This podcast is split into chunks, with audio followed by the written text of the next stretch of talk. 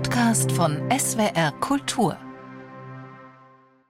Wer bitteschön gründet ein neues nationales Nachrichtenblatt ausgerechnet am Tiefpunkt der Wirtschaftskrise von 1933? I mean, who starts a national magazine at the nadir of an economic depression 1933? Fragt Anne Alexander und gibt auch gleich die Antwort, ihr Großvater. My grandfather, Thomas J.C. Martin, Thomas J.C. Martin, Kampfpilot, der ein Bein bei einem Fliegerunfall verloren hatte. 1960 schrieb er seine Memoiren Inside the Founding of Newsweek. Untertitel Wie ein heißblütiger, einbeiniger Royal Air Force Pilot einen amerikanischen Mediengiganten gründete. Man könnte sagen, dass der Erfolg des Time Magazine, an dem ich meinen bescheidenen Anteil hatte, die Fülle von Nachrichtenmaterial, der Zugang zu exzellenten Nachrichtendiensten, genauso wie die sehr große Zahl profitabel miteinander konkurrierender Zeitungen, dass all das Elemente waren, die unbewusst, aber zunehmend meine Entscheidung beeinflussten, Newsweek zu starten. Martin hatte selbst für Time gearbeitet, das bereits zehn Jahre zuvor das erste Magazin herausbrachte.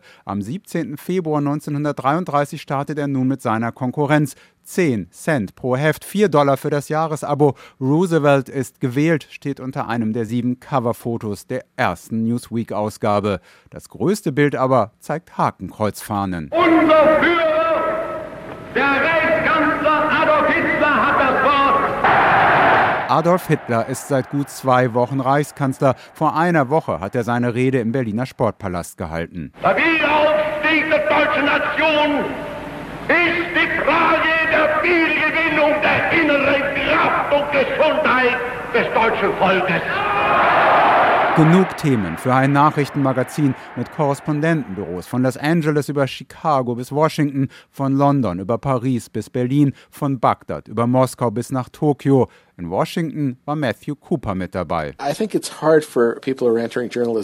Für Leute, die heute im Journalismus beginnen, ist es schwer, sich vorzustellen, einerseits, wie einflussreich diese Magazine damals waren und andererseits, wie sehr sie mit Geld geradezu geflutet waren, einfach durch das, was sie waren. Die Menschen haben sonntags oder montags wirklich gewartet, um zu erfahren, was bringen die Titel von Newsweek und Time.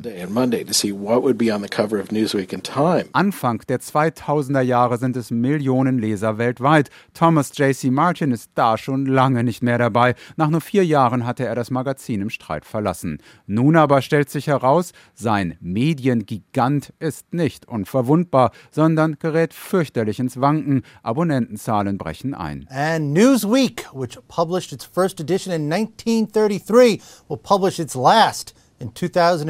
Der Leuchtturm des gedruckten Journalismus stellt den Druck ein und wechselt ausschließlich in die Online-Welt. Zum letzten Mal erscheint die Papierausgabe am 31. Dezember 2012. Die damalige Chefredakteurin Tina Brown. Newsweek is a very, very powerful Newsweek ist so eine mächtige weltweite Marke mit einer 80-jährigen Geschichte und so sehr anerkannt. Es wäre ja auch sehr schwer, eine Digitalausgabe von Null zu starten. A digital magazine product. Dann die Überraschung. Nur ein gutes Jahr später wirft Newsweek die Druckerpressen wieder an. Das Heft vom 7. März 2014 befasst sich ausgerechnet mit einem reinen Digitalphänomen, der Online-Währung Bitcoin. IBT Media hat das Heft übernommen. Etienne Isaac ist Mitbegründer dieses New Yorker Medienunternehmens. Er will das Blatt nun weniger über Anzeigen finanzieren, als vielmehr einen drastisch angehobenen Preis. 8 Dollar kostet seine erste Printausgabe. Print is different from before.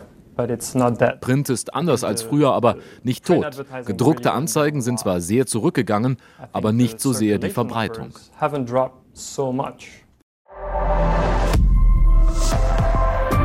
Zeitwort ist ein Podcast von SWR Kultur für die ARD.